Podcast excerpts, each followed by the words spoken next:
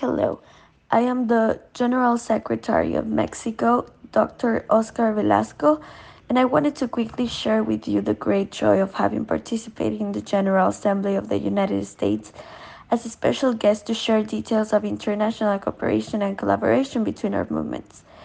I had the opportunity to participate in a panel with all the CEOs and all the volunteers from North America.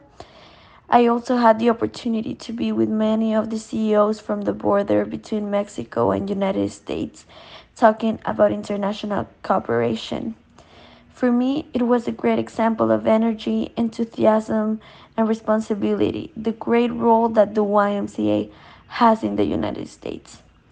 And what I took with me as a CEO of Mexico, I think that above all, I learned about the professionalism, the structure, and great work that is being done for young people.